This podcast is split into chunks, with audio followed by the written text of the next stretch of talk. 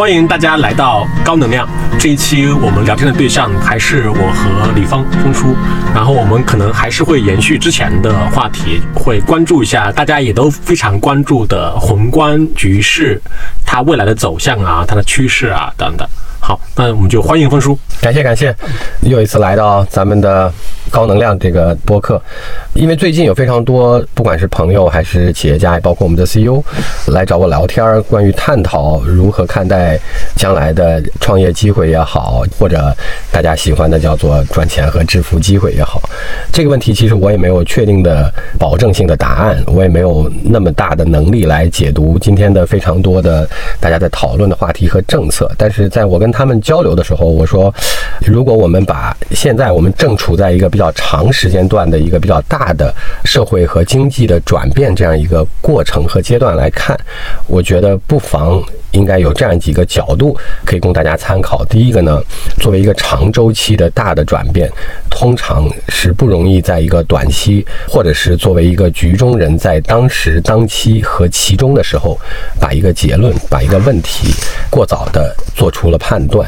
第二件事情呢，是如果一个足够大的行业或者叫经济发生了比较大的转变的时候，这种大行业的大改变或者叫大经济体量的大改变，通常都是肯定会诞生非常多的新机会，这是早期投资的基础。那我说从这个角度来看呢，其实今天想跟大家交流的，只是一种思考角度，它其实更多的是借用了历史的一些事情，但是借用历史的过程当中呢，也有一些。从我这个角度来讲，难免片面的地方，为啥呢？是因为难免这种长时间跨度的大的转变呢，很难有任何人亲历其中的两个周期。那当然，我们今天在讨论，我提供大家给一个角度，说我们来看一看发生过的在中国的这种长周期的转变的时候。我也不是作为当中的亲历者，虽然那个时候我是其中的一部分，但是显然我不是社会的中坚力量，我也不。所以它取决于，比如说叔您定义的长周期，它是一个多大的时间跨度？很好，大概它最少需要跨过二十年或者二十年以上。那当然，我们在讨论的这个中国上一个长周期的经济和社会和政策调整的这个周期，就是我们讲的改革开放这个周期的时候呢，那里面的比较重要的那个二十年，我要不然还在念小学、中学，要不然就在大。大学里的象牙塔，然后毕业了之后就直接出国。等我回来之后，当然改革开放已经过去了二十年多一点了。你回国哪一年？我是九九年回来，九九年回国，就马上要加入世界贸易组织。对，是的，是嗯。所以这是我们讲，我们提供了一个角度，但我不是作为亲历者来回顾，我只是从我了解到的一些我能看过的或者我能知道的一些知识和背景来回顾上一个长周期是怎么度过的，或者我们经历了什么样的过程哈。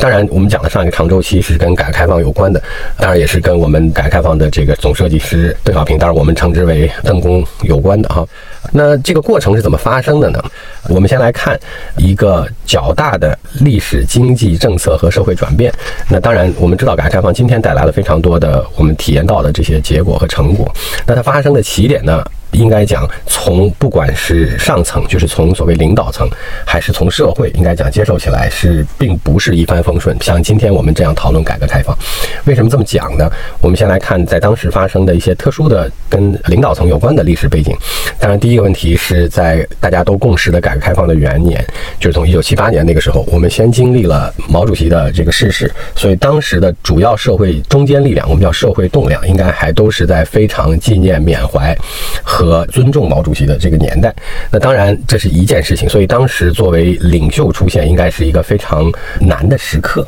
当然，可能也是因为这样的原因，促成了邓公的一些决定。那第二个背景呢，是当时也正好过了文化大革命。那因为过了文化大革命呢，所以当时大家对所谓叫。政治事件和另外一种形式上的政治领袖又有足够多的敏感性和警惕，所以这是硬币的另外一面。当然，这里边还有一个附加的时候呢，就是在正好那个阶段，经过了文化大革命之后，有非常多的老领导和老干部正在平反，他们就要重新走上工作岗位。那当然，这些人是参与过新中国建立的过程，并且是在关键领导岗位上，然后当然又受了比较长时间的委屈，重新走上领导岗位。当然，另外一件事情与之相关的，他们也确实是既具有资历又有一定年龄的老同志了，经历了这个委屈的过程，重新回到领导岗位。那大概这是三个当时从领导层来看的背景。那所以说与之相关，如果我们现在回看，不管从各个角度来看，这个时候，那邓小平直到最后也只是在八零年开始担任了军委主席，就是既没有做过我们的主席，呃，也没有做过总理。在这个改革开放期间，那原因就是因为当时的这个领导处在刚才我们讲到的，呃，前面有这个毛主席，又经历了四人帮这个阶段，那所以说这是个大家对政治领导非常敏感的时期，所以他虽然是领导核心，但是他并没有担任过除了军委主席之外其他的一把手啊。这是个非常在当时特定历史时期的一个政治选择。那与之相对应的，除了邓小平自己做出的这个政治地位的这个选择和表率之外，也推出了不同的制度，包括在当时其实是为了更好的让支持改革开放的年轻领导能够更多的走上领导岗位。在一九八二年的时候，也成立了叫中央顾问委员会。那中央顾问委员会的主要目的是为了让当时的老领导和这个老同志不是一步退下来，而是中间有了一个台阶。那中顾委的成立，当然邓小平自己作为了中顾委的负责人，成立的主要前提是让他们中间的台阶是能够我们叫参政议政，以这样的形式。那当然中顾委的构成当时也比较特殊，因为一百七十多个中顾委委员当中，可能只有两三个人不是解放前入党的。那换句话来讲，他确确实实是老同。志和老领导，而且百分之百的是部级以上的干部。然后同时平均年龄六十多岁，那大概我们可以认为说有一半的人应该是七十或以上的，所以确实是老领导，因为他们经过了十年文革之后，他们可能心里头会有呃想要表达和想要主张的事情，但是也许并不一定是跟当时需要做的改革开放一致。对，基本上都是全都参与过建国的过程嘛，建国的过程，足够的权威度。然后同时呢，因为经历过文化大革命，就他们对整个建国之后的发展的路径也会有自己的很多的思考在里面。对，所以简单来讲，当时是有三个这样特定的历史政治背景。第一个问题是毛泽东同志刚刚逝世；第二个问题是刚刚经历了文化大革命和四人帮；第三个问题是刚刚之后复原了大批的老同志的领导职务。那在这个背景下，在这个历史条件下，要想推动改革的这个想法和意识在领导层之间能够被认可，应该是非常艰难的。当然，与之对应做出的当时的结果，可能是刚才我们解释了。第一，邓公自己除了军委主席之外，并没有去担任更多的一把手。对他一直是副总理，是吗？对，是以副总理的身份在进行是的活动。因为他既没有当这个所谓这个对。好，第二个问题就是这个中央顾问委员会的安排。当然，中央顾问委员会在一九九二年之后就结束了，此后也没有再有了。因为作为一个当时的特殊制度安排，是我们刚才解释了，是为了解决在领导层当中如何能够在当时特殊的历史背景下实现以新。换旧，并且让支持改革的这个领导层能更多的走上这个领导岗位，而安排的这样的一个呃制度。那简单来讲呢，其实大概在我们的领导层经历了大概差不多有十多年之后，才可能在改革开放这件事情上达成了比较好的在领导层上的相对一致。这是一个比较长期的过程。在经济上，其实也在刚才我们讲到的这个周期里也并不容易。因为在我们中国经历了几个，因为今天我们讨论美国的通胀，比如说到了百分之八、百分之九，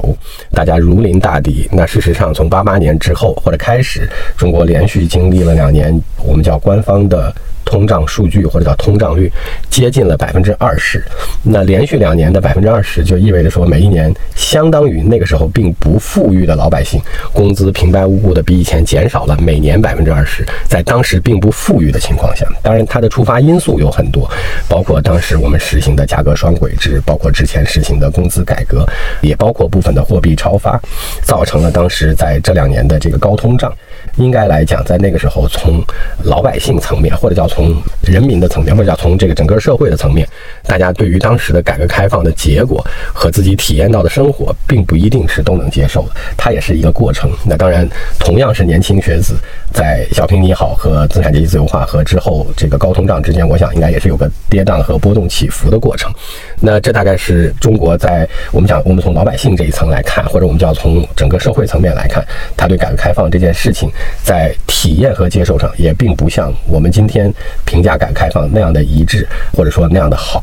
那当然，事实上在国际上也是一样的问题，因为我们在九零年中国这个有一次被联合国的制裁，那这个制裁也非常的特别，因为是两百多个国家投了赞成票，十几个国家投了弃权票，两个国家投了反对票，那通过了这次制裁。那所以当时中国的国际形势应该比今天更难一些。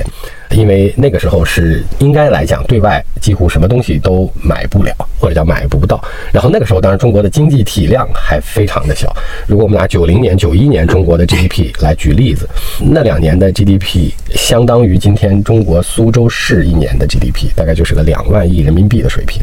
那在世界的体量当中也非常渺小，大概能占个百分之几吧。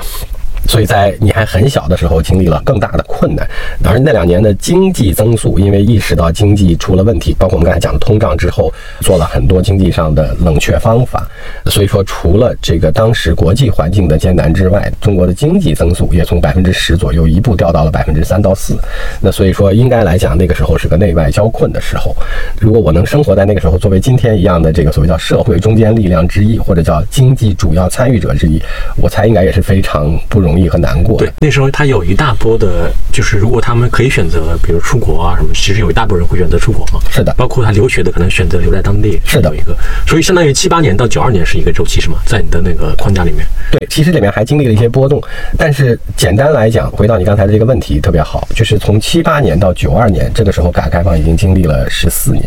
在这个基础上，在这十四年当中，不管我们从领导层来看，还是从广大的这个叫人民群众或者叫社会层面来看，大家对于当时我们从七八年开始的改革开放的理解、感受和认知都不是一帆风顺。那作为一个刚才我们讲的是一个长周期的较大的社会转变、经济转变和政策转变来看，如果我生活在那个时候，如果我能再老三十岁，虽然我并不希望我老三十岁，如果我老三十岁，在那个时候我是个三四十岁的人，我才经历这些事情，不管在从八零年到九三、九四、九五之间的哪一个年份，让我来判断。中国会如何？改革开放会如何？我在其中会如何？我将如何选择？应该是一个不容易的事情。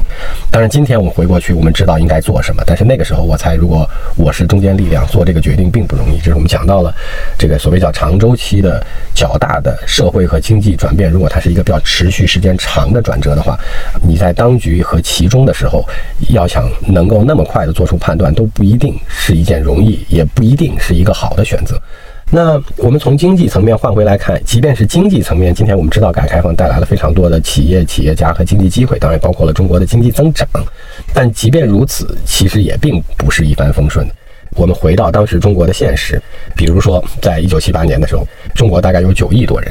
其中大概有超过百分之八十，应该是百分之八十二左右，注册为了农村人口。好，那当然我们的主要生产构成也是农村为主。那当然我们。第一个所谓叫改革开放的政策，就是从小岗村那儿开始的，叫包产到户。为什么当时的小岗村要以写血书的形式来先尝试了包产到户？那显然，这在当时的被整个社会，不管是当时当地经济政策管理者、执行层，还是他们周围的其他这个村的群众来看，应该看起来都是一个比较有悖政策的事情。那当然，中国的包产到户也不容易，是因为它要挑战。百分之八十的劳动力所习惯和接受的生产和分配方式，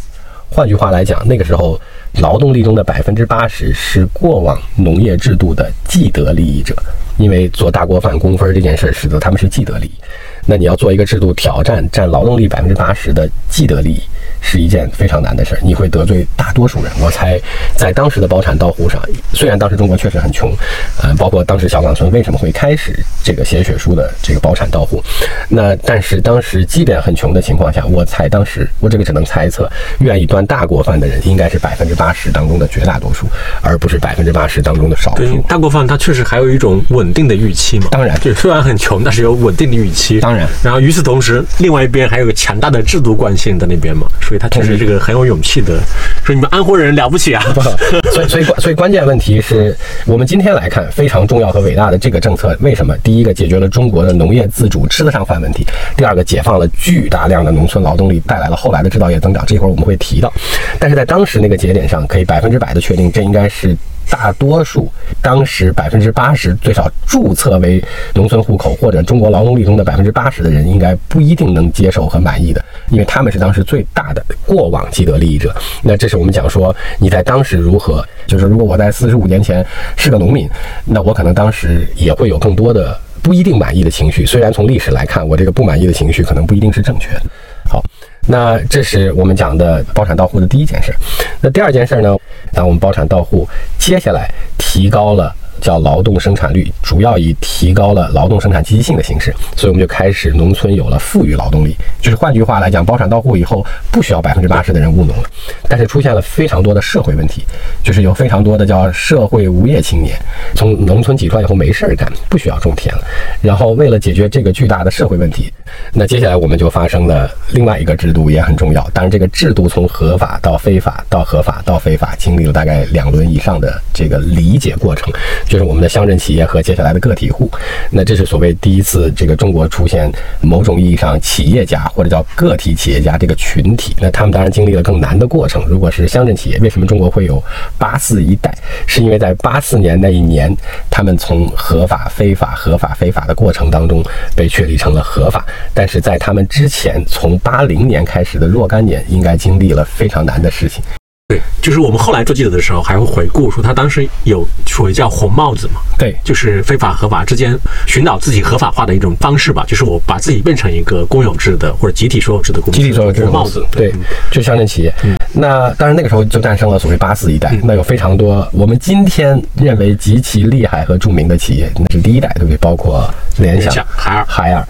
万科，其对，其实包括了万科，还稍微延伸一点，包括了甚至像安踏、健力宝这样的。美的是不是也是？美的也是，对的。好，那这是中国的八四一代。当然，其实也并不是我们今天这样讲的，因为我们讲的是今天剩下来的这些著名企业。那我们从历史上来看，我们拿个体工商户或者叫当时的个体户来举例子，这是当时跟乡镇企业共同推出，为了解决当时的冗余劳动力就业问题。哈，那个体企业、个体户当中，当时最著名的就是这个傻子瓜子啊，年广久。虽然他其实八零年之前就在从事这个个体企业的事情，包括卖不同的东西，直至卖瓜子。当然之前他也被因为不同原因抓过两次。但即便是在我们已经推出了针对乡镇企业和个体户的政政策之后，他也经历了若干次被公安局或政府的执行层来以经济或其他的形式这个起诉。那事实上，最后其实在这个事情结束语当中是说，直到九十年代的时候，他还是被判了一次这个叫缓期执行的有期徒刑。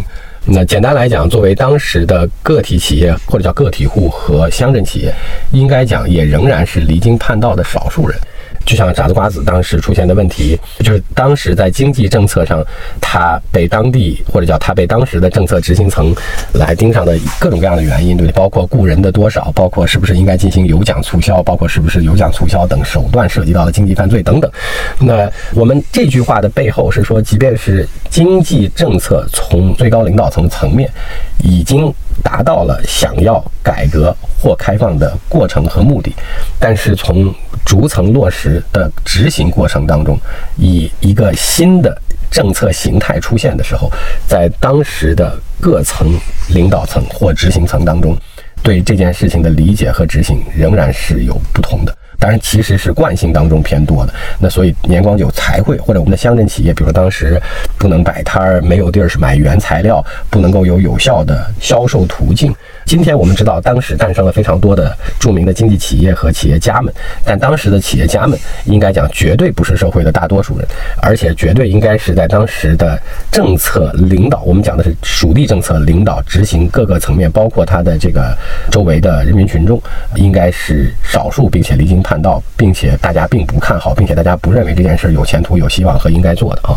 那这是一部分过去了。那我们从整体上来看，中国的乡镇企业在中国早期起到了巨大无比的作用。历史我们今天往回看，因为如下几件事：第一个，解决了农村解放出的劳动力如何就地转换成基础工人的问题。当然，这造就了九五年之后，其实中国有三亿多的所谓叫外来务工人员或者叫农民工。造成了中国变成之后十五年的制造大国或者制造第一的世界强国的基础，这是劳动力红利。但是他们的技能转换是在之前那几年的乡镇企业完成的，解决了社会稳定问题。因为挤出的劳动力如果不能充分有效就业的话，是巨大的社会麻烦。当然也造就了一批企业家，但是还是这个问题，如果它改革开放是一个长周期的事情的话，中间经历刚才我们讲的起伏过程是这样吗？是的，因为在一九八八年，我们刚才讲了经济这个过热和通货膨胀率过高之后。我们采取了非常多的经济冷却的措施，导致的结果是从八八到九零年之间，中国当时仅有的二十多万间乡镇企业含个体工商户，就是个体户，在那一段时间减少了百分之六十，就是死掉了百分之六十，那只存活下了百分之四十。当然，如果当时对我来讲，可能如果我是当时的中坚力量，可能对我最难的、更难的事情是。我在八十年代的时候已经离经叛道的去做了个体户或乡镇企业家，但仍然我在那个起伏的阶段，会有可能最少有超过一半的概率会被淘汰。我本来已经离经叛道，结果还没得好死。好，从这个结果上来想，我们刚才讲到了中国也有特定的阶段，整个社会。我记得我看到那个联想的历史里面，就是当时刘总甚至要求他们在农村去养猪。他养猪是为了解决，比如联想自己同事可能吃不上饭、吃不上肉的问题，就他们其实做了非常非常糟糕的预案，就来保证自己的公司还能够正常的存活和往前走。理解。所以你看，从这个问题，它也侧面反映出了，最少在改革开放十年以后，应该来我讲，不管是从当时先走出来的这批乡镇企业家、个体工商户，还是当时正在体验巨大通货膨胀的这个老百姓，应该还是对改革开放有比较大的。如果不叫意见的话，最少是有比较大情绪上的变化和起伏。就像我们刚才讲的，从小平你好也好，到资产阶级自由化也好，到后面的高通胀，当然到刚才我们讲到的有超过百分之六十的乡镇企业和个体户，在八八年到九零年之间出现了问题。刚才我们讲经历了这些事情，其实我只能猜测，九零年的时候，也许从上到下，就是从领导层到老百姓，也许对当时的这个改革开放有了不同的理解，甚至有了更多的不同的声音。那当然，国际上压力会更大。在一个只有苏州市一年 GDP 的中国里边，还面临到了巨大的增长压力和经济减速。当然，大批企业出现了问题，然后国际形势上还制裁中国。那当然，这个带来的另外一个结果就是为什么会有了九二一代企业家？就是应该讲，中国那个时候肯定在改革开放，就是面临到的内外巨大无比的压力上。那接下来就有了九二年的这个所谓叫第二次南巡讲话，因为八四年我们讲的八四派就确立乡镇企业和确立特区，也包括确立个体工商户这个特定的时间点是第一次南巡讲话。那邓小平的第二次南巡讲话是大概就在这个极其内外交困的时候，但是这个时候应该我们能猜到，也许领导层也会有一些不同的声声。音和压力，原因是因为他的南巡讲话是九二年的一月大概三十号左右，但是刊发在人民日报上是九二年的三月。所以说，中间的这两个月应该经历了，我才可能是在上层的一些讨论和争议过程。当然，最后还是回到了这条路上。那回到这条路上的这个过程，我猜也是当时中国应该没有更好的退路，因为我们对内面临到了经济减速问题，当然也还包括刚解决的通货膨胀问题，当然也还有老百姓生活体验的问题，还有企业如何刚才我们讲的，经历了从繁荣到一下减少了一半多，要重新再度这个启动信心和繁荣的问题，当然也包括了对外面临到巨大的这个国家。制裁中国的问题哈，那当然，所以因此就有了九二一派。九二一派企业家涉及到了更多人，对不对？就是说，我们今天讲比较成功的是陈东升，呃，新东方也是吧？新东方是九一年对，然后新东方也是对，就是我的老东家。还有谁啊？复兴。郭宝昌，呃，房伦、潘石屹他们应该都。房伦、潘石屹对，然后还有地产的，几乎今天最著名的大部分人都是九二一代。但是我们要回过头来看改革开放的整个历程的话，应该讲到这个时间点的时候，已经进行了十四年。在改革开放的这十四年里，大家能够在这十四年当中，如果我们生活在其中，你能在每一个时间节点上判断出来，它在十年以后，它在十五年以后，会是一个给我们带来了非常巨大的经济成果的政策吗？应该非常难。因为当时你碰见的困难更多一些，就是看起来这些问题更多一些。不管是从老百姓的角度，也许是从企业家的层面，也许是从乡镇企业家甚至个体户的层面，那碰到的挑战更多一些。但是从长周期来看，最后顺应这个或者叫接受这件事情，这个转变，并且顺应这个转变的，最后在更长的时间段当中，不管是八四派当中剩下来的，还是九二派当中剩下来的，那他们显然到今天变成了最著名的这些企业或企业家们。那回过头来又讲我们的乡镇企业，中国的乡镇企业有巨大的历史经济贡献之后，在九五年达到了所谓叫顶峰，因为九五年中国的乡镇企业占中国 GDP 的四分之一，就是我们这个国家有四分之一的 GDP 的贡献是由乡镇企业这一个新兴的经济单元所产生的。但是在九五年之后，你已经听说的非常少了。原因是因为什么呢？即便是你当时在不管是八四还是九二，你选对了，你顺应了改革开放，你逆潮流而动，你没有像大家一样做出过早的负面决定。你即便是逆潮流而动，也没有在八八年之后那一轮当中被消灭。你坚持到了之后，到了九五年，你成为了社会的经济的中坚力量，但你仍然有个巨大的挑战，因为再往下，从九五年往后。中国的乡镇企业或者叫民营经济开始走向了确定性的分化。什么叫分化？那个时候产权制度开始浮现出来，它所代表的问题，就像你刚才讲的，乡镇企业出身的时候，因为当时的改革是尝试和摸索性质的，所以大家是叫混合经营的，就是公私合营的。简单来讲，那从那个意义上来讲，到了他们九五年开始，中国改革开放开始进相对快车道了之后。那它的权益问题，就是权属问题就开始出现了。那当时的乡镇企业有各种不同的选择和走向。那其后，乡镇企业这个词渐渐淡化了，而代之于民营企业，真正实现了再往下蜕变一步，就是你变成了真正意义上的现代化企业。从不管所有权、管理制度等等相关的问题上往上上了一个极其艰难的台阶之后，变成了今天我们知道的，包括九二派，包括中国最著名的重工业企业，包括三一重工。包括刚才我们讲的中国今天最好的国际化企业之一的海尔、联想，所有的这些人跨过了最后这个台阶之后，才成为了民营企业。那刚才我们讲到的这些脱颖而出的民营企业，在那个时候也经历了一次蜕变。就即使你选择了在改革开放之后民营企业的这条路，或者乡镇企业的这条路，中间你也需要经历非常多次的波折和坎坷，这难免造成说。你也会怀疑说，这个波折和坎坷会让我作为一个乡镇企业家去想，我选择的这个结果或者方向到底是否正确？因为它中间要经历太多，在政策在乡镇企业合法之前，我的身份问题；合法后合法身份合法之后，我要经历一次巨大的优胜劣汰，我还要经历一次内忧外困，我还要经历一次产权结构或现代化管理制度的变迁，我才有可能成为剩下的那些优秀的民营企业。那所以说，你拿今天，就是我们今天回看改革开放，或者回看这四十年，我们可以讲说，这是一个影响了中国非常长周期的变化，从七八年开始。但是回到，因为中国还经历了另外一次高通胀，就是刚才我讲的那个时间节点上，就是我们在九四年、九五年的时候，再一次经历了百分之。二十的官方报道通胀率，那当然那是因为在九二年重启经济之后，推出了非常多的政策，当然其实也包括我们原来我是正在七十年代最熟悉的这个所谓凭票购买的这个事儿拿掉了，变成这个商品和自由交易，那所以导致通货膨胀率经济过热之后，也包括货币因素，产生了九四年九五年的百分之二十的通胀率，所以那个时候中国又要过一次比较难的经济周期，当然包括顺势进行的我们刚才讲到的乡镇企业的这个权益调整问题，当然。这一次经济冲击带来了之后的国企改革问题，因为这一次冲击的是国企，那造成了非常多的下岗职工，在努力冷却经济、解决通胀的过程之后几年，然后同时还叠加上了亚洲金融危机，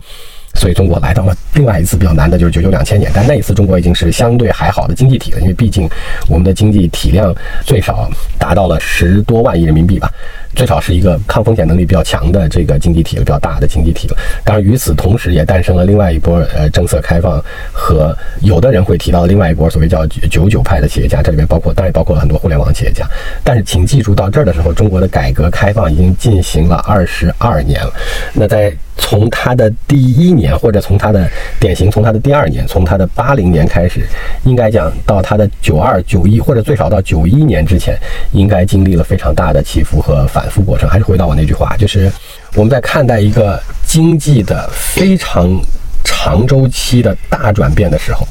当处在这个周期的前半段的时候，是非常不容易做出一个什么或者说应该怎么样是正确的选择和答案的，或者判断，或者你过早做了一个判断，也许通常不一定是正确的判断。如果它是一个很长周期的较大变化的话，那回到刚才我们回顾改革开放的这个过程。